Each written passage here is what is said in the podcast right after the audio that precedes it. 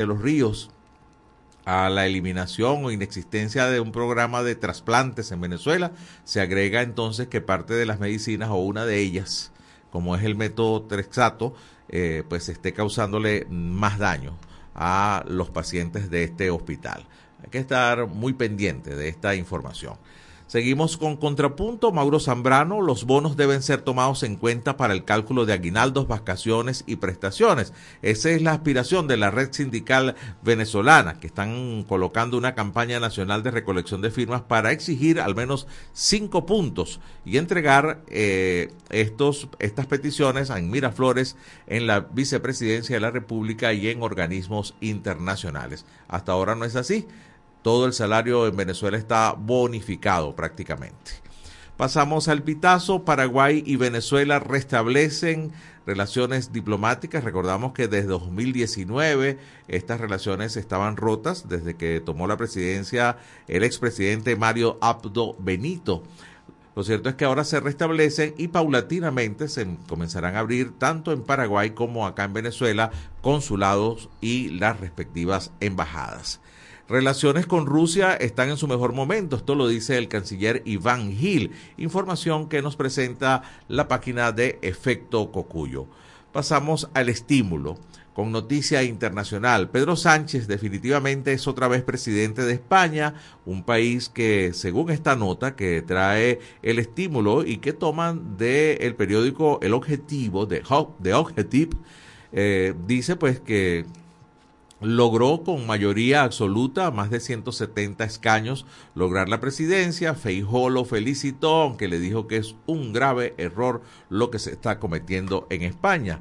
Y todo este apoyo lo ha logrado gracias a la ley de amnistía otorgada a los eh, estados o a las regiones españolas separatistas. Bueno, ¿qué va a pasar en España? Seguramente estará en la lupa de la Unión Europea y de todo el mundo. Pasamos ahora a Runrunes. Gobierno madurista ha detenido a 87 sindicalistas en 10 años. El programa venezolano de educación, acción en derechos humanos, Provea, dice que, bueno, esta cantidad de personas han sido detenidos, muchos de ellos, por protestar, exigiendo que se les respeten sus derechos, por lo menos a un salario digno, entre otros. Pasamos al tiempo. Eh, Observatorio Venezolano de Finanzas, Venezuela ha experimentado un deterioro en términos económicos y sociales respecto al 2022. Lamentablemente lo que pensaba ser un año que eh, comenzó como que en auge, pues eh, ya esta visión a finales, faltando 45 días para que finalice el año, pues lo que muestra es un deterioro en términos económicos y sociales respecto al año pasado. Versión final, por su parte, también nos trae información internacional. Se reunieron el presidente Joe Biden y Xi eh, Jinping de, eh, de China. Se reunieron, bueno, y después, poco después de la reunión, el presidente Biden llamó así, lo llamó dictador. Bueno, eh, reunión que faltaba por hacerse, había mucho, muchas interrupciones en la relación entre los Estados Unidos y China. Ya se dio, vamos a ver que finalmente qué pasa después de esta cumbre entre ambos presidentes. Pasamos a la nación. Venezolanos retornan desde Islandia por cambio de ley que les niega asilo. Esta es noticia de ayer y también de hoy. Los retuvieron a 200 venezolanos que vinieron en un vuelo directo de 2.000 kilómetros sin escala desde Islandia y parece que van a ser más los vuelos. Hubo un cambio en las leyes eh, en Islandia y se les está negando el asilo al 90% de los venezolanos por lo menos que lo han solicitado. Así que se esperan regresen mm, unos cuantos vuelos más directos. Lo peor del caso es que los retuvieron, los querían llevar como a un centro de, transición, eh, para no sabemos por qué causa, porque el único delito que cometieron fue irse a Islandia.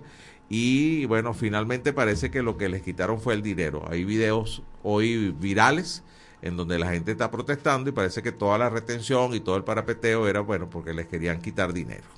Pasamos a el impulso data análisis, al menos el 40% de los venezolanos participarán en el referéndum consultivo por el Esequibo. Esto lo dice José Antonio Gil Yepes, eh, presidente de data análisis. El carabobeño, por su parte, eh, trae el pues ya muy largo, recordado y muy maltratado caso de Linda Loaiza, quien denuncia impunidad tras cinco años del fallo de la Corte Internacional de Derechos Humanos a su favor, Venezuela no ha cumplido con la sentencia ni tampoco ha resarcido pues los daños morales que llevó esta eh, venezolana en este recordado caso. Correo del Caroní nos trae ticket de alimentación se ha devaluado 30% en seis meses, realmente ya no se compra nada. La patilla trae unas declaraciones muy eh, personalísimas del senador republicano Rick Scott, que dice no vamos a reducir las sanciones a Venezuela, al menos que dejen competir a María Corina Machado. Declaraciones muy personales de este senador republicano norteamericano. Eh, vamos a cerrar ya con eh, Mundo UR, también con declaraciones de José Antonio Gil Yepes de Data Analysis, quien asegura que el 45% de los venezolanos votaría por el sustituto que María Corina Machado apoye en caso de que no se le levante la supuesta inhabilitación. Una de la tarde con 10 minutos, momento de despedir este recorrido por los titulares en nuestra transmisión en vivo en la cuenta de Instagram en este país radio. Nosotros seguimos acá transmitiendo para toda la red nacional de fe y alegría en este país. Notiaudio, El Pitazo, un preciso resumen de lo que ocurre en toda Venezuela, con Catherine Medina. Saludos estimados oyentes. A continuación hacemos un repaso informativo por las noticias más destacadas hasta este momento. Comenzamos. Gobernador de Miranda. Trabajos de reparación en la Panamericana se extenderán una semana. Los trabajos de reparación en la carretera panamericana tendrán una duración aproximada de siete días, informó el gobernador del estado Miranda, Héctor Rodríguez, este miércoles 15 de noviembre. En este tramo, a la altura del kilómetro 16, se registró un hundimiento el 14 de noviembre. La falla vial adyacente al centro comercial La Casona obligó al cierre y a que los conductores tomen trayectos alternos. Ganaderos claman por ayuda en el sur del lago. 200.000 hectáreas están inundadas. La directiva de la Federación de Ganaderos de la Cuenca del Lago de Maracaibo, Fegalago, denunció este martes 14 de noviembre que el sur del lago está en crisis por las inundaciones, que abarcan al menos 200.000 hectáreas productivas. Tenemos más de 5.000 empleos directos perdidos, 15.000 empleos indirectos que tampoco funcionan. Hay más de 700 familias afectadas por esta tragedia, aseguró el presidente de Fegalago, Paul Márquez, en un video difundido en la cuenta de Instagram del gremio. ¿Qué dijo Delcy Rodríguez en la audiencia de la Corte Internacional de Justicia sobre el Esequibo? La vicepresidenta ejecutiva del gobierno de Nicolás Maduro, Delcy Rodríguez, afirmó este miércoles 15 en la Corte Internacional de Justicia en La Haya que ninguna decisión de la Corte detendría la realización del referendo consultivo, fijado para el 3 de diciembre sobre la disputa territorial con Guyana por el Esequibo. La funcionaria argumentó que la solicitud de Guyana, pedir a la Corte que lo detenga, era inédita e inaudita. En Estados Unidos, detenciones de venezolanos en la frontera bajaron un 65% en octubre. Según informó la Oficina de Aduanas y Protección Fronteriza, CBP, este martes 14 de noviembre, las detenciones de venezolanos en la frontera con México disminuyeron un 65%, del 15 al 30 de octubre, en comparación con el mismo periodo del mes previo. La CBP recordó en un comunicado que el pasado 5 de octubre el Departamento de Seguridad Nacional anunció que Estados Unidos comenzaría a devolver venezolanos a su país. México detiene a 246 migrantes durante una redada en una central de autobuses. Según un comunicado del Instituto Nacional de Migración de México, se trata de 192 personas adultas y 54 menores de edad, aunque no se ofrecieron cifras detalladas sobre cada nacionalidad. Los operativos comenzaron el viernes en alrededores de la terminal de autobuses que van al norte de México, donde es común observar a migrantes durmiendo en la calle a la espera de reunir dinero o tener documentos para poder viajar hacia la frontera con Estados Unidos. Estimados oyentes, este ha sido el panorama informativo hasta esta hora. Narró para ustedes Catherine Medina. Estas informaciones puedes ampliarlas en nuestra página web elpitazo.net. También Recibimos tus denuncias vía SMS o WhatsApp a través del 0414-230-2934. Gracias a Catherine Medina, este es el notiaudio del día de hoy. Antes de ir a la pausa, les leo la encuesta en este país para el día de hoy. ¿Tiene como opción emigrar de Venezuela antes de que termine el 2023? Esa es la pregunta de hoy. ¿Usted tiene como una de sus opciones emigrar del país antes de que finalice el año? Opción A, sí, ya lo decidí. Opción B, lo estoy pensando. Opción C, más adelante. Y la opción D, no, me quedo. A través del 0424-552-6638 los leemos. Nos gusta, nos encanta tener sus opiniones acerca de esta encuesta. Primera pausa, regresamos en un par de minutos en este país. Ya regresamos con En este país por la Red Nacional de Radio Fe y Alegría.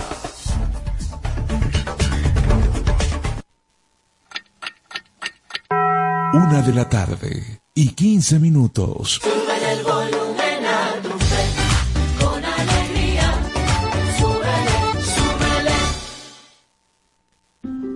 Las organizaciones humanitarias en Venezuela estamos para asistir a quienes más lo necesitan. El trabajo humanitario se basa en los principios de humanidad, imparcialidad, neutralidad e independencia. La ayuda humanitaria es gratuita en ningún momento solicitamos dinero, favores o privilegios a cambio de entregar la ayuda humanitaria.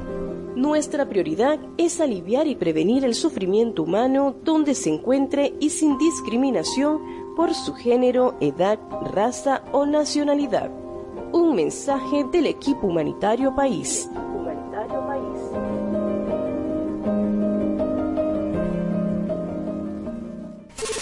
Nuestra misión es mantenerte informado. Por eso, cada 30 minutos, desde las 9 de la mañana hasta las 5 de la tarde, te presentamos nuestros avances informativos para que estés siempre al día con las noticias más recientes del país. ¿Qué tal si nos unimos para salvar la educación? Para que los centros educativos también sean itinerantes, y con estrategias alternativas puedan atender a los niños, niñas y jóvenes que no acudan a la escuela formal. Por los niños y niñas, por el país, fe y alegría, Alianza por la Educación.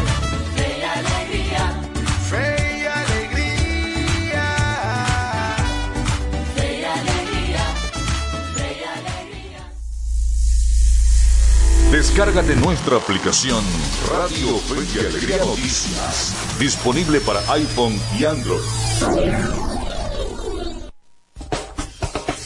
Seguimos con En este país por la Red Nacional de Radio Fe y Alegría.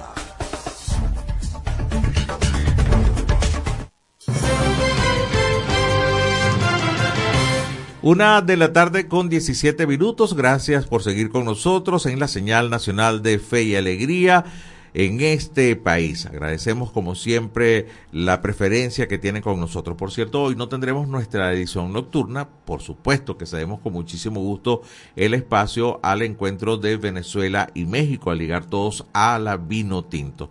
Por cierto que empezando el programa eh, dije, hoy es el día 300 20. Faltan 45 días para que termine el año, día 320. Así que bueno, eh, creo que lo había dicho, había sumado más días del año de lo que normalmente tiene. Vamos a leer eh, eh, quizás otros más titulares que tenemos. Otra noticia de ayer fue la renuncia de ocho alcaldes y 21 concejales que confirma la división del partido Fuerza Vecinal. bueno, a, ver qué pasa. Por cierto, hay unas declaraciones de Diosdado Cabello que dice que Elías Ayeb se va a 20 Venezuela. Bueno, habrá que esperar que pasen algunos días y sobre todo también oír declaraciones de la dirigencia de Fuerza Vecinal. Seguimos acá en este país, ya tengo el hilo telefónico a nuestro primer invitado de la tarde de hoy, se trata de Tomás Páez. Tomás es sociólogo de la Universidad Central de Venezuela, es profesor titular, además es el coordinador del Observatorio de la Diáspora Venezolana. Te saluda José Cheo Noguera. Tomás, muy buenas tardes, gracias por atendernos. Buenas tardes, José. Miguel, gracias por la invitación. Al contrario, gracias a ti.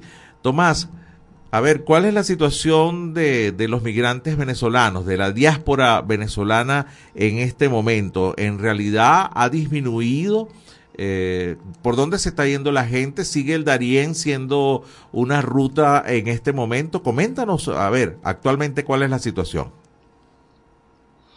A ver, nosotros tenemos, eh, nosotros producimos desde, estamos produciendo desde el año 2013 un informe cuatrimestral de la diáspora venezolana, cómo ha crecido, dónde está, en qué ciudades se ubica. Y tenemos en este momento nuestros datos son 8.500.000 venezolanos fuera, de, eh, fuera del país, digamos, en la otra geografía. Y sigue creciendo de manera incesante debido a la situación crítica que está el país, los servicios, eh, los ingresos, la situación económica, sobre todo eh, más allá de Caracas, más allá de la capital, eh, la situación es más o menos crítica y bueno, la gente se está yendo por muchos lados. Se está yendo por Brasil, se está yendo por Trinidad, se está yendo por las islas del Caribe, se está yendo por México, República Dominicana, Darién, Estados Unidos y por supuesto Europa también. Bueno, pero entonces se, ha diversificado, por decirlo de alguna manera, las, zonas por donde los venezolanos estaban saliendo, porque ah, lecturas de noticias muy recientes decía que el Darién, todos los que iban por ahí prácticamente eran venezolanos, la gran mayoría, a pesar del gran riesgo, ¿no? Eh, ahora también vemos que no ha sido menos peligroso también tratar de salir por vía marítima para saltarse el Darién y bueno, muchas personas desaparecidas también por esa vía. Pero específicamente con el Darién, ¿qué está pasando? Bueno, no, el Darién ha crecido de una manera barba con respecto al año anterior. Eh, ya solo en los primeros seis meses se había logrado eh, la misma cantidad de migrantes que los que habían transitado eh, durante el año 2022. De los mm, casi 400 mil que han transitado, el 60% son venezolanos. Eh, y el destino, por supuesto, algunos se quedan en Panamá, otros se van quedando en Costa Rica, Honduras, Guatemala, eh, México mismo, y luego el tránsito hacia Estados Unidos, donde la presión eh, fronteriza es, enorme por intentar ingresar a los Estados Unidos. Sí, y precisamente por eso quizá puede, haber cambiado un poco la orientación de, de, la migración. Ya el sueño americano se está haciendo inalcanzable y, pudiera estar mirando los migrantes hacia otro lugar, Latinoamérica, por ejemplo. Lo que pasa es que en Latinoamérica es una situación muy volátil. Más bien en Latinoamérica se están produciendo movilizaciones internas. Mucha de la gente que transita por el Darién no sale solo de Venezuela. son personas que vienen saliendo algunos de Perú, otros de Chile, otros de Ecuador, que eh, han, estado en situaciones y en países distintos. Entonces, mm, desde Argentina también o Chile se está saliendo hacia eh, Europa eh, por miles de vías. Entonces, la migración está creciendo. Bueno, los datos ahorita de Islandia lo revelan.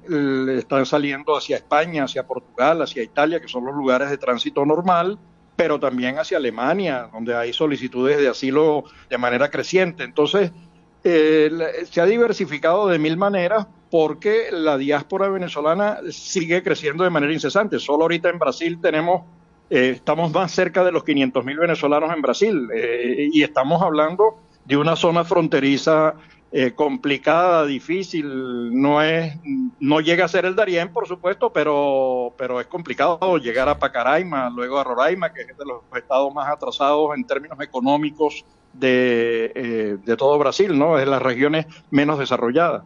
Sí, e, es increíble, ¿no? Lo que está pasando. Y, y, de alguna manera sigue siendo Venezuela quien puntea esta estadística de migración en un país sin conflicto bélico.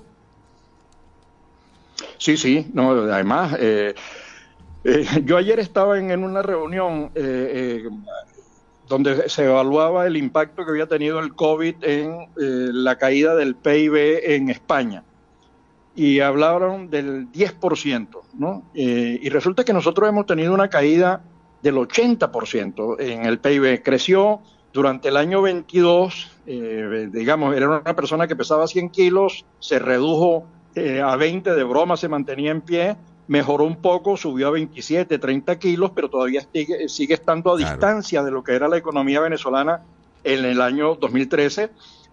decreció nuevamente en este primer semestre del año 23. Se espera que crezca un poco con, lo, con el alivio del tema petrolero por parte de Estados Unidos y esto podría generar un pequeño crecimiento.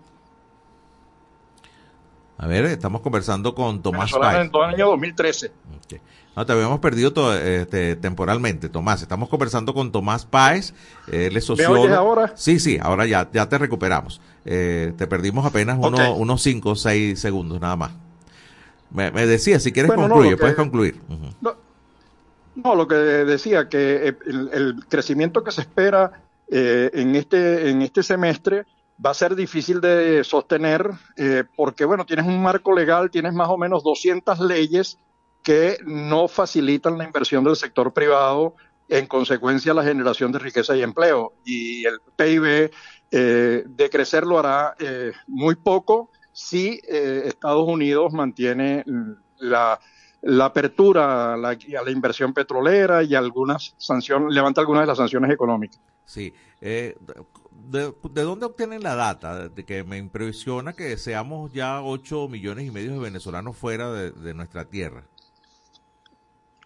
Eh, bueno, nosotros obtenemos la data de fuentes oficiales en los países, de los centros de estadística, eh, de los países, eh, de los equipos nuestros, estamos hablando de las más de 1.300 organizaciones de la diáspora en el mundo que generan información de cuántos venezolanos hay en China, cuántos hay en la India, cuántos hay en Kuwait, porque no solamente están en Colombia, eh, Perú, eh, Chile, que son los más conocidos, o Estados Unidos y España, sino que están en Suecia, en Suiza o en Islandia, que ahorita se está viendo el avión que acaba de enviar a doscientos y tantos venezolanos de Islandia a, Venezuela, ¿no? Entonces, eh, son datos oficiales, eh, locales y estudios que hace la gente del observatorio. Sí, y eso es bien interesante. Quisiera en particular detenerme ahí. Estamos conversando con Tomás Páez eh, eh, el tema de Islandia, si a mí en alguna vez se me hubiese ocurrido migrar, jamás hubiese pensado en Islandia, ¿no? Y el tema es que ahora ha habido un cambio en, la política migratoria en este país desde abril y creo que apenas un 10% de los venezolanos que han migrado a Islandia pueden tener el permiso temporal para quedarse, ¿no? Eh, lo que quiere decir que podemos ver más vuelos de regreso de este tipo como el que llegó ayer, ¿no? Sí, eh, o los que llegaron de Estados Unidos también. Eh, han llegado uno o dos vuelos de Estados Unidos según el, el, gobierno. Eh, mm, digamos, la, todas las políticas en, en Europa se están endureciendo frente al tema migratorio, mientras que en Latinoamérica ha abierto de manera impresionante sus puertas. Digamos, tenemos tres millones de venezolanos en Colombia, eh, y no es exactamente una economía como la alemana o una economía como la francesa eh, o, la italiana, digamos. Es una economía de, menor desarrollo relativo o igual Perú. Tenemos allí eh, un millón ochocientos mil, casi más cerca de los dos millones en, en, el caso de Perú. Entonces, estamos hablando de que Latinoamérica está abriendo y gerenciando de manera más abierta la, eh, la migración venezolana, tenemos casi 500 mil venezolanos en Brasil, entonces, digo, los números precisos son como 470 mil. Eh, y eh, se han hecho programas de interiorización. En Europa el, tema es complicado, está toda la migración siria, la, se agrega la africana, marroquí, etcétera, y se agrega ahora la ucraniana. Entonces, eh, digamos que, que el tema migratorio está impactando a todo el mundo. Sí, señor. Bueno, muchísimas gracias. Estábamos conversando con Tomás Páez, le agradezco mucho este contacto y ponernos un poco en contexto.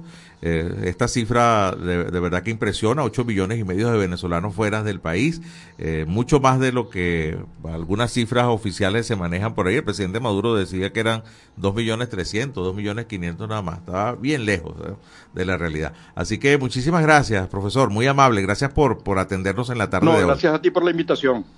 Profesor Tomás Páez. Un abrazo. Gracias. Tomás Páez, sociólogo de la Universidad Central de Venezuela, profesor titular y coordinador del Observatorio de la Diáspora Venezolana, ha sido nuestro primer invitado en este país. Toca ir a la pausa. Regresamos en un par de minutos. Ya venimos. Ya regresamos con En este país por la Red Nacional de Radio Fe y Alegría.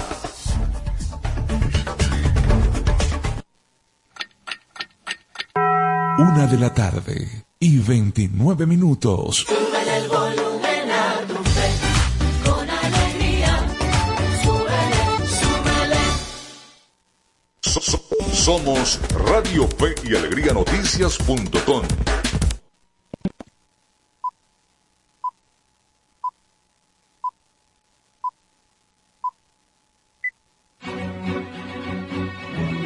partir de este momento, más de 25 emisoras interconectadas para llevarte información con todas las voces. Radio Fe y Alegría Noticias.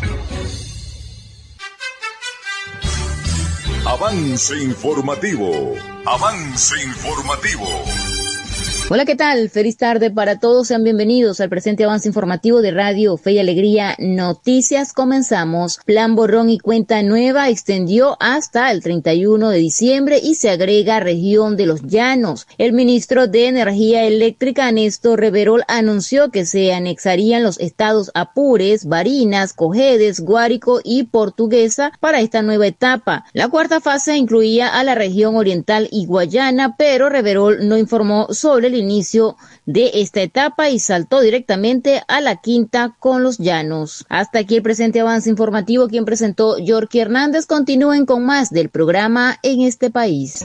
Contamos con periodistas en toda Venezuela para llevarles la información en vivo y en caliente. Red Nacional de Radio Fe y Alegría, con todas las voces. Seguimos con En este país por la Red Nacional de Radio Fe y Alegría.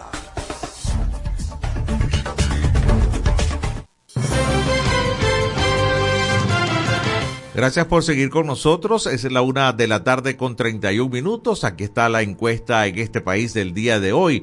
Tiene como opción emigrar de Venezuela antes que termine el 2023. Opción A, sí, ya lo decidí. Opción B, lo estoy pensando. Opción C, más tarde. Y la opción D, no me quedo.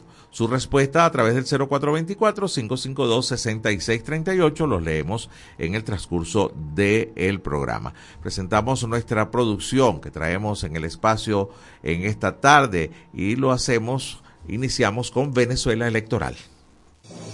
Y esto es Venezuela Electoral, una cápsula diaria con noticias e informaciones sobre las elecciones venezolanas. El gobierno de Venezuela ratificó este miércoles ante la Corte Internacional de Justicia de la ONU que seguirá firme y adelante con el referendo convocado para el 3 de diciembre sobre el Esequibo y reiteró que no reconoce la jurisdicción de este máximo tribunal de Naciones Unidas en esta controversia histórica con Guyana. La Corte estudia un pedido urgente de Guyana de frenar el referendo al que considera una amenaza existencial, según sus alegatos, y un intento del gobierno de Nicolás Maduro de obtener una carta blanca para la anexión de este rico territorio de 159.500 kilómetros cuadrados que le fuera arrebatado a Venezuela en 1899 por el laudo arbitral de París. El referéndum es un asunto interno y no pretende en modo alguno dar lugar a la anexión del territorio en disputa. Esto dijo ante el tribunal el profesor de Derecho Internacional Macane Mois Bengue, abogado defensor de Venezuela. Vía el estímulo, los acompañó José Cheo Noguera. Escucharon Venezuela Electoral. Pueden seguirnos en las redes sociales del programa en este país. En este país. Una de la tarde, 33 minutos. Ayer preguntábamos en la encuesta si ya usted estaba listo para hacer hallacas o no podía, no tenía el presupuesto. Eh, ayer nos llegaron tarde algunos de los mensajes y bueno, la mayoría está coincidiendo en que no hay presupuesto para las hallacas. Bueno, mientras lo pensamos y vemos de dónde lo sacamos, porque hay que comer hallacas. Bueno, alguien dijo que es más barata comprarlas hechas. No sé, pero es divertido también hacerlas en casa, ¿no? Además es un pretexto para unirnos en familia. Vamos al reporte que desde Radio Fe y Alegría Noticias en Barquisimeto nos trae nuestra compañera María Gabriela Álvarez. Desde la ciudad de Barquisimeto, en el estado Lara, la Federación Venezolana de Cámaras de Comercio y Producción, Fede Cámaras, en compañía con la Universidad Fermín Toro UFT, realizó un convenio en el cual se establece el marco de una relación tanto interinstitucional para llevar a cabo actividades de investigación como actividades académicas. Este convenio que firmaron ambas instituciones es con el objetivo de ofrecerle también a la comunidad empresarial una serie de certificaciones para que las empresas puedan capacitar sus colaboradores en ciertos aspectos. Escuchemos parte de las declaraciones de la rectora de la universidad, Vanessa Quero. Sí, efectivamente la universidad viene desarrollando dentro de sus, sus programas de formación, la alternativa de, ofrecer al mercado cursos cortos, certificaciones de oficio em, y otra serie de formaciones, incluso prácticamente en algunos casos hasta la carta, eh, de modo de cubrir las necesidades de formación que tengan los sectores productivos. Y en este caso, pues, Fede Cámaras, viendo esta iniciativa de la universidad, se ha acercado y hemos hecho una alianza muy interesante para formar a los agremiados de Fede Cámaras en sus diversas sus diversas ramificaciones, de modo de, bueno, pues certificar en conjunto y cubrir esas necesidades que tienen las empresas de formación y actualización de su personal.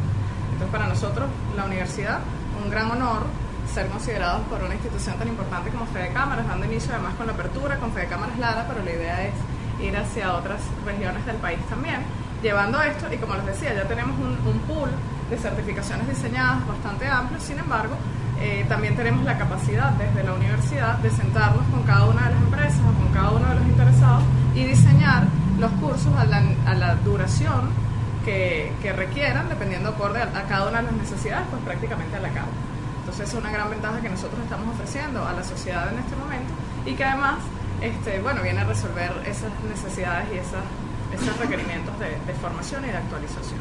En principio, bueno, esto es lo que estamos firmando, por supuesto, siguiendo, manteniendo la oferta a los agremiados de, de fe de cámara de la formación, por supuesto, en pregrado y en posgrado en las diversas áreas del saber que oferta la Universidad Federal.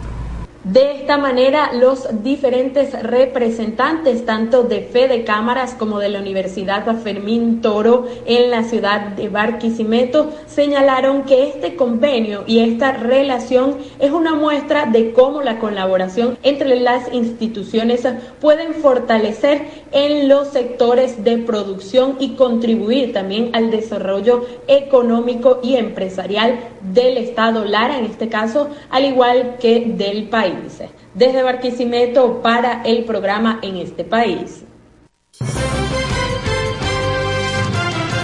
Gracias María Gabriela Álvarez desde Barquisimeto, desde Radio Fe y Alegría 97.5 en Barquisimeto. Muchísimas gracias. Este, esta tarde a partir de las 6 es el esperado juego entre la Vino Tinto y la selección de Ecuador. Será transmisión de Radio Fe y Alegría Así que ustedes muy pendientes, eh, mucha seguridad se ha venido también desplegando en la ciudad para proteger eh, no solamente a los jugadores, sino también a la gente. Así que me imagino que eso lo tendrá acá en pauta nuestro compañero Miguel Valladares en la movida deportiva. Adelante, Miguel. En este país presentamos la movida deportiva con Miguel Valladares. Un gran saludo amigos del deporte, es un gusto recibirlos de nuevo en la grada de en este país. Iniciamos el repaso de la actualidad deportiva con béisbol venezolano porque Magallanes dejó en el terreno anoche a los Leones con pizarra de tres carreras por dos, en un juego que decidió Ángelo Castellanos con hit de oro en la novena entrada, impulsando a Miguel Aparicio desde la segunda almohadilla. En Manuel de Jesús fue el encargado de abrir por el Magallanes y en seis entradas recibió las dos carreras de la visita. Albert Martínez se fue de 3-2. Más de 15.000 personas se dieron cita en el José Bernardo Pérez de Valencia. Águilas por su parte se desquitó de Cardenales al derrotar los cinco carreras por una, amparados en una sobresaliente labor monticular del abridor César Espinal, quien en seis entradas solo toleró par de inatrapables con una carrera. Nico Hulsizer se fue de 4-2 con trío de remolques. Bravos también ganó, esta vez frente a Tiburones, seis carreras por cuatro, anotando par de rayitas en la apertura del inning 11. El Grande Liga Eduardo Olivares dio de 5-2 con par de anotadas y otros tantos dobles. Finalmente, Caribe sometió a los Tigres en Maracay con pizarra de 10 carreras por 5. Ricardo Genovés batió de 4-2 con 3 carreras impulsadas. Para hoy, Magallanes visitará a Bravos, Leones al Zulia, Tigres a Tiburones y Caribes a Cardenales. Hablemos ahora de fútbol porque Venezuela estará recibiendo esta tarde a Ecuador en partido válido por las eliminatorias al Mundial del 2026, buscando extender la racha de victorias en Maturín después de vencer a Paraguay y Chile. La Vinotinto llega al partido siendo cuarta en la clasificación con siete unidades. En la doble jornada pasada igualaron a un tanto con Brasil en Cuyabá para luego golear a Chile 3-0. Fernando Batista, seleccionador nacional, aseguró que Jefferson Soteldo y Jordan Osorio están a disposición para jugar luego de superar molestias físicas. Por su parte, Ecuador, que empató sin goles con Colombia en Quito la fecha anterior, sufrirá las bajas de Egner Valencia, Pervis Estupiñán, Moisés Ramírez y Carlos Grueso. El resto de la jornada se completa con los choques entre Bolivia, Perú, Colombia, Brasil, Argentina, Uruguay y Chile, Paraguay. Usted podrá disfrutar de todas las incidencias del Venezuela-Ecuador por la señal nacional de Radio Fe y Alegría a partir de las 6 de la tarde con el pitazo inicial. Seguimos hablando de fútbol y el Mundial Sub-17 que se lleva a cabo en Indonesia, porque Venezuela logró asegurar su clasificación a los octavos de final luego de los resultados de otros grupos hoy. El empate entre Ecuador y Panamá certificó esa clasificación por lo menos como mejor tercero, pero puede pasar segunda o inclusive primera de grupo si logra derrotar el sábado a Alemania. La Vinotinto tiene cuatro puntos luego de golear a Nueva Zelanda 3-0 y empatar con México a dos goles, jugando casi 60 minutos con un hombre menos. Y nos vamos hablando de nuestro béisbol porque Tiburones cuadró otro cambio esta vez con las Águilas al enviar a Maracaibo a Gregory Infante, Aldria Costa y Edwin Jiménez, al tiempo que recibió a Elvis Araujo, Alejandro Chacín y Eudis Hidrogo. De esta manera llegamos al final del repaso por la jornada de hoy, pero los esperamos de nuevo mañana para vivir la previa del fin de semana en la grada de En este país. En este país presentó La Movida Deportiva con Miguel Valladares y estaremos muy pendientes del juego de esta noche y de los resultados. Les recuerdo la encuesta en este país. Tiene como opción emigrar de Venezuela antes que termine el 2023. Opción A, sí, ya lo decidí. Opción B, lo estoy pensando. Opción C, más adelante. Y opción D, no, me quedo. 0424-552-6638, sus respuestas vía mensaje de texto o WhatsApp. Despedimos este bloque en este país con el micro de Venezuela Electoral. Les eh, presentamos Media Análisis Informa, noticias locales y regionales sobre democracia y ciudadanía. Democracia y ciudadanía. La extensión de las colas para gasolina crece diariamente desde los últimos días en el estado Táchira. Los conductores están haciendo colas de tres y más horas, así como también están madrugando para ubicarse en buena posición, ligando por supuesto que su placa esté favorecida por la selección que hace la mesa de combustible cada día. La falta de gasolina es notoria y es importante recordar que en septiembre de 2017, el entonces gobernador del estado Táchira, José Gregorio Vielma Mora, informó que estaban llegando apenas entre 20 y 35 gandolas, muy poco para el estado que requiere de 75 a 80 gandolas de combustible diarias. En franca contradicción, el gobernador actual Freddy Bernal asegura que el Estado se abastece con tan solo 17 cisternas de combustible. Si ahora solo están llegando 11, según el mismo Bernal, significa que solo se está supliendo el 13% de las necesidades de hace cinco años. Vía La Nación los acompañó José Cheo Noguera. Y esto fue Medianálisis Informa. Puedes seguirnos en las redes sociales, somos arroba medianálisis o visitar nuestra página web www.medianálisis.org.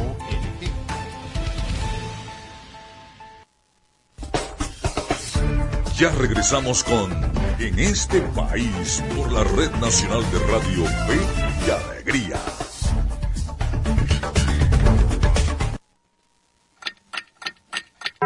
Una de la tarde y 43 minutos.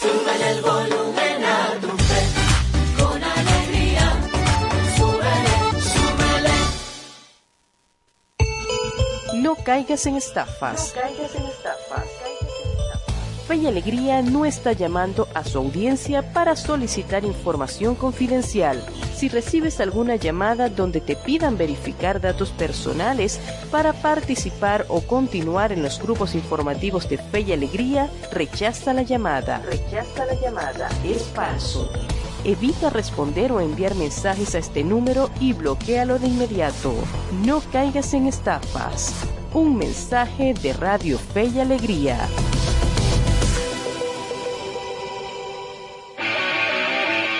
Las eliminatorias mundialistas las vives por Fe y Alegría. Jefferson con la marca del Pitbull, lo maneja, busca Soteldo por... La selección de Venezuela recibe en la ciudad de Maturín a la selección de Ecuador. La metió, la metió, la metió, la metió, qué golazo. ¡Gol! Este jueves, 16 de noviembre, desde las 5 y 30 de la tarde, por la Red Nacional de Radio, Fe Alegría. Porque el sueño mundialista es de toda Venezuela. Toda Venezuela. Descárgate nuestra aplicación Radio Fe Alegría Noticias, disponible para iPhone y Android.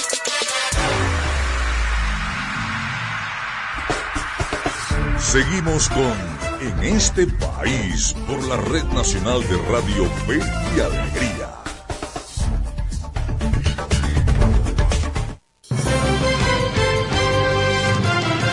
Es la una de la tarde con 45 minutos. Seguimos en este país a través de la señal nacional de Radio Fe y Alegría. Estamos en 13 estados de Venezuela a través de más de 20 emisoras de la red nacional de Radio Fe y Alegría. Ya tenemos al hilo telefónico a nuestro siguiente invitado. Se trata de Orlando Chirinos, es el presidente de FETRA Cemento. Orlando, lo saluda José Cheo Noguera. Muy buenas tardes, gracias por atendernos. José, saludos hermano, un abrazo, gracias a ti, a tu audiencia, a tu audiencia, a todos, al pueblo trabajador, un abrazo que siempre está en combate, que siempre está en la lucha. Gracias, gracias a ti, Orlando. A ver, una pregunta que puede sonar odiosa, pero creo que deberíamos empezar por ahí. ¿Qué queda de, de, de Vencemos, de Cemex en la industria petrolera venezolana? ¿Qué queda realmente en este momento? Eh, ¿Cuál es la condición de la industria de cemento venezolana en este, en este instante? Bueno, o sea, fíjate, conseguimos una industria que está en la peor crisis de toda su historia, una industria que pasó de producir 8.4 millones de toneladas métricas de cemento en el año 2007, antes del proceso de nacionalización, a producir hoy a lo sumo casi un millón de toneladas métricas de cemento, cuando su capacidad es de 9 millones de toneladas métricas de cemento, ha dejado de producir el 90% de su capacidad nominal, una industria que conseguimos eh, eh, desde el punto de vista productivo este elemento, desde el punto de vista de los trabajadores, pues el tema de la persecución, el amedrentamiento, la satanización, incumplimiento en las convenciones colectivas, eh, una dirección que se ha puesto espaldas de la clase trabajadora con prácticas antisindicales permanentemente, como ocurrió hace poco con un dirigente sindical este, de Planta Lara, por cierto, y, y bueno, una industria que, que pasó a ser la sombra de una industria que para el año 2007 este, se proyectaba como una industria eh, de grandes expectativas, de una industria que ha sido producto del crecimiento, del desarrollo y crecimiento del país, a conseguir una industria que hoy es una sombra, que es una gran crisis, una industria que está deteriorada en términos nacionales. Ahora, está relacionado directamente la producción de cemento con, la industria de la construcción, que también está paralizado prácticamente en un 99%, Orlando. Eh, Sin eh, duda. Te escucho, te escucho. Sí, sí, adelante, no, adelante, que eh, es una relación directa, ¿no? Sí, sin duda alguna. estas dos industrias se combinan en función del desarrollo y el crecimiento de un país. hoy conseguimos una industria de la construcción, bueno, paralizada en su gran plenitud. Estamos hablando de un 90% de paralización de la, del sector construcción. Las grandes obras se han paralizado, producto de que no existe cemento, no hay eh, eh, los equipos, eh, como digo, la materia prima para el, para el sistema de la construcción. Bueno, están, eh, están en las industrias que se encuentran deterioradas con capacidades de producción muy bajas y bueno, eso ha generado que el sector construcción este, se detenga, así como evidentemente el tema económico, el tema de la inflación, elementos que han jugado que alrededor del, del sector construcción se encuentre un sistema paralizado. Ahora, en el, en el hipotético caso, Orlando, de que se reactivara el sector construcción, eh, ¿tiene capacidad de respuesta la industria del cemento venezolana en este momento de, de responder? No, fíjate, en este momento no tiene capacidad la industria del cemento. Fíjate, te pongo un ejemplo, eh, José, el, el- hablando del año 2008 o 2009, cuando arranca el proceso de nacionalización de la industria del cemento en el país, la demanda de cemento en Venezuela estaba por encima de las 16 de los 16 millones de toneladas métricas de cemento. La producción era de, para ese entonces de 8.4 millones de toneladas y se tuvo que importar productos, se le compró cemento a Cuba, este cemento a los iraníes, todo ese cemento se trajo a Venezuela para poder cumplir con la demanda que en ese momento se estaba, que era la misión vivienda. Hoy en día la industria del cemento no tiene capacidad para cumplir un sistema de construcción como para el 2008-2009 que se estaba dando en Venezuela. Este es imposible de que se pueda en este momento se pueda hacer, se necesita una inversión en grandes términos en la industria del cemento para poder recuperarla y poder cumplir con una demanda de construcción en el país que en el hipotético caso se pudiese dar. Pero en este momento eh, esa, esa posibilidad la industria del cemento en el país no la tiene porque la capacidad, como te estoy diciendo, a lo sumo estamos produciendo un millón de toneladas métricas cuando la capacidad es de nueve millones. Por lo tanto, pues es imposible que podamos cumplir con una demanda este, hipotética de construcción en el país. Claro, que quería preguntarte por los trabajadores también, ¿no? Me imagino que está en su mínima expresión el, el número de trabajadores en la industria del cemento venezolana y, y cuáles son sus condiciones en este momento. Fíjate, un, un trabajador del cemento en el país está devengando 3.5 dólares mensuales.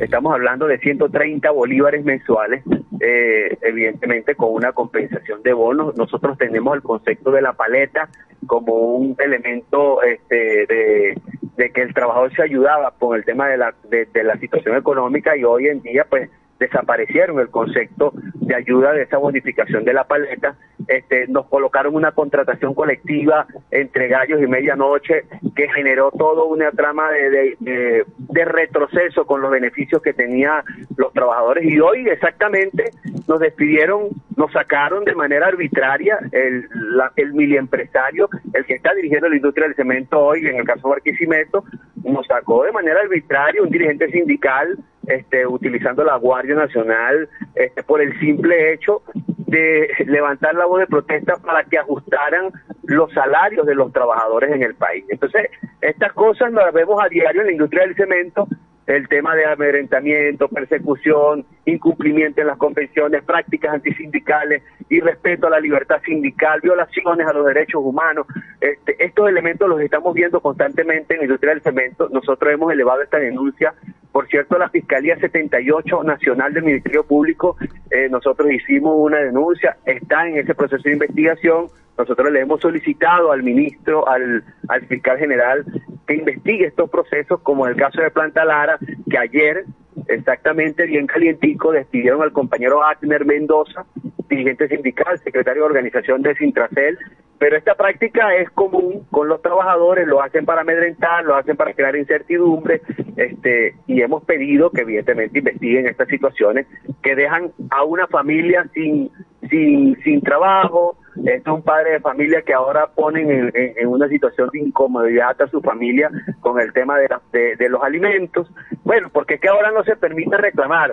Entonces, no, ya el que reclama, la realidad que tiene es esta, los despiden de manera arbitraria y conseguimos instituciones que están subordinadas a los intereses políticos como la Inspectoría del Trabajo, el Ministerio del Trabajo, que finalmente no restituyen el derecho de los trabajadores, nos toca asumir vías internacionales, OIT, ONU, para hacer nuestros reclamos y finalmente proteger esta condición del trabajo en Venezuela.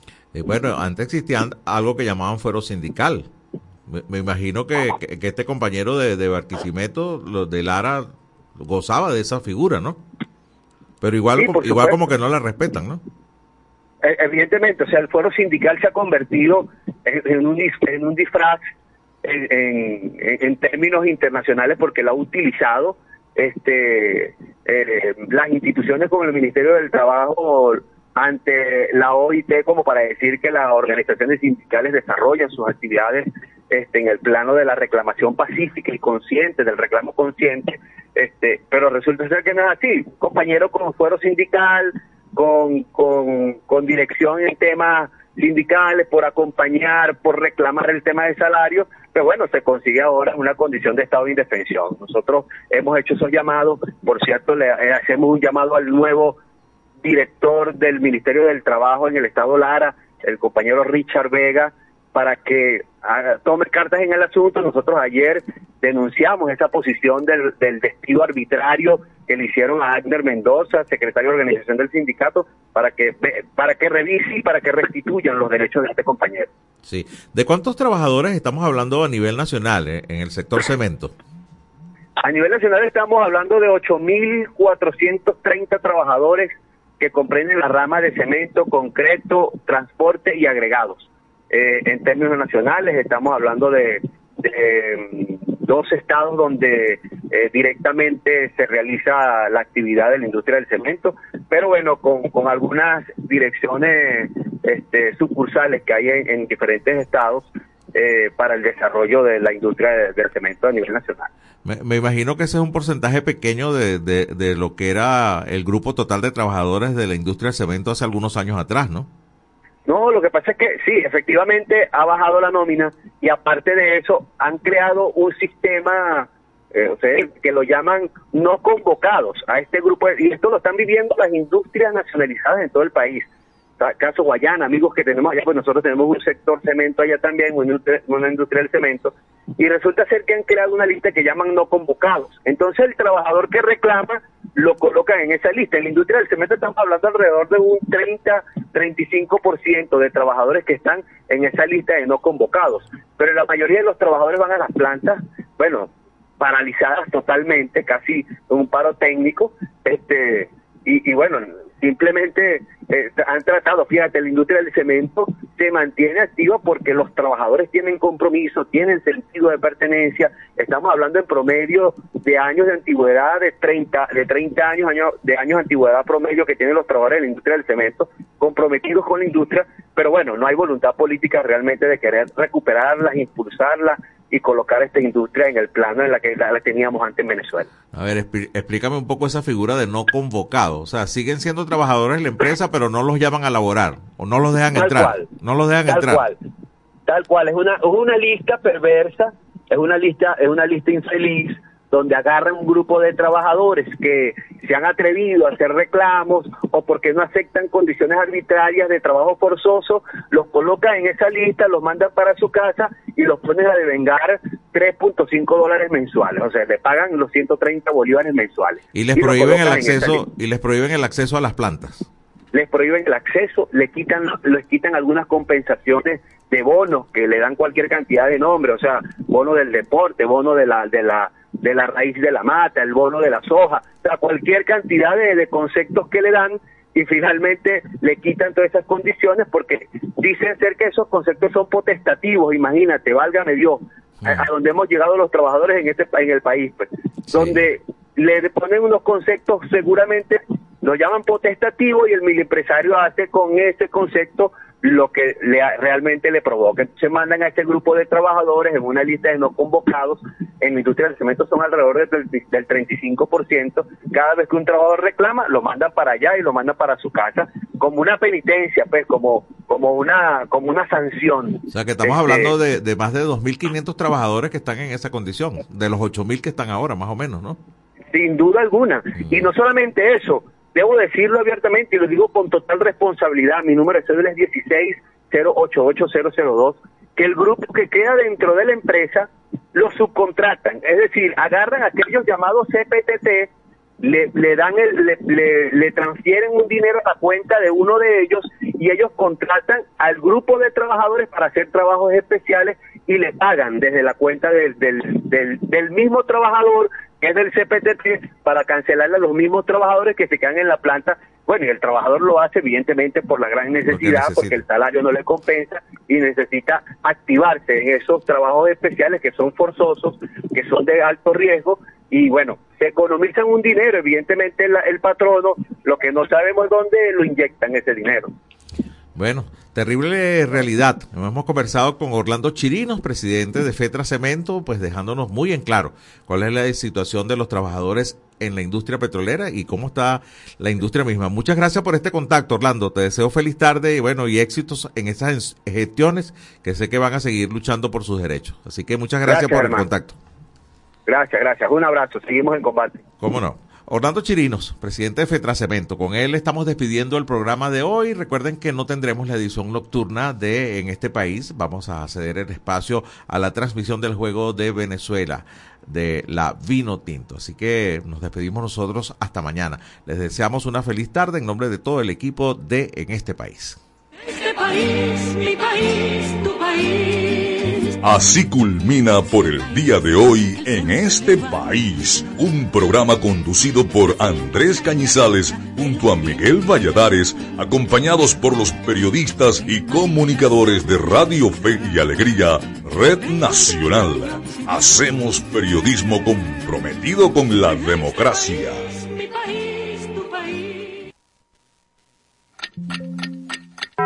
Dos de la tarde, en punto.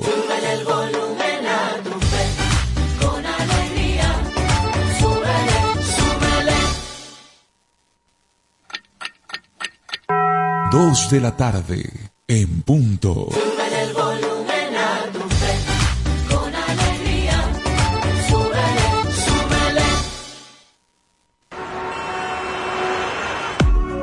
Las señales de tránsito son indispensables para la convivencia en la vía pública.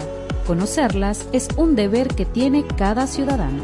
Respetarlas puede hacer la diferencia al momento de evitar siniestros viales. Cuídate y cuídanos. Un mensaje de Radio Fe y Alegría 97.5 FM. Tan guara como tú, 97.5 FM. Naguara de Radio.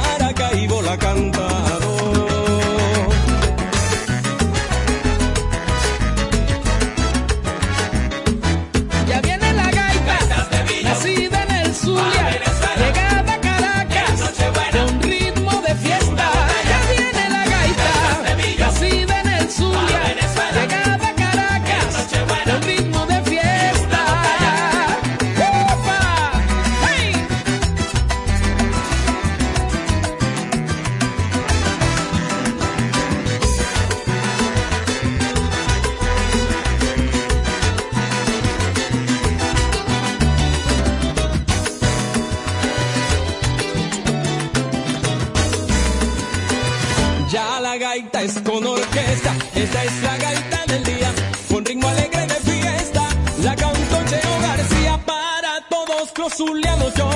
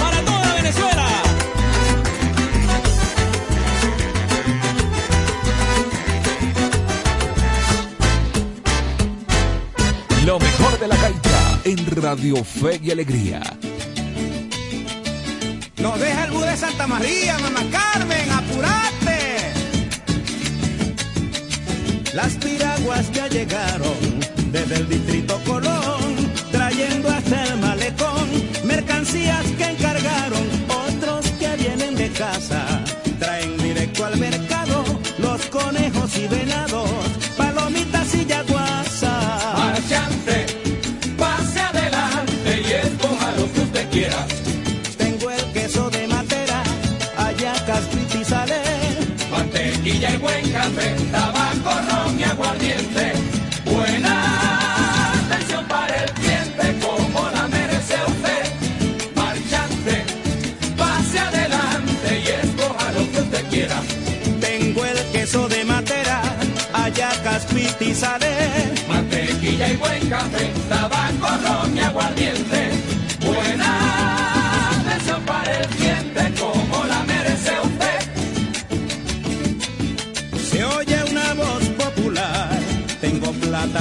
30, el montón guado 250 y recao de olla real, lisas, corvinas y bagres. Tengo lo que se te ofrezca, las verduras están frescas y hay buena fruta con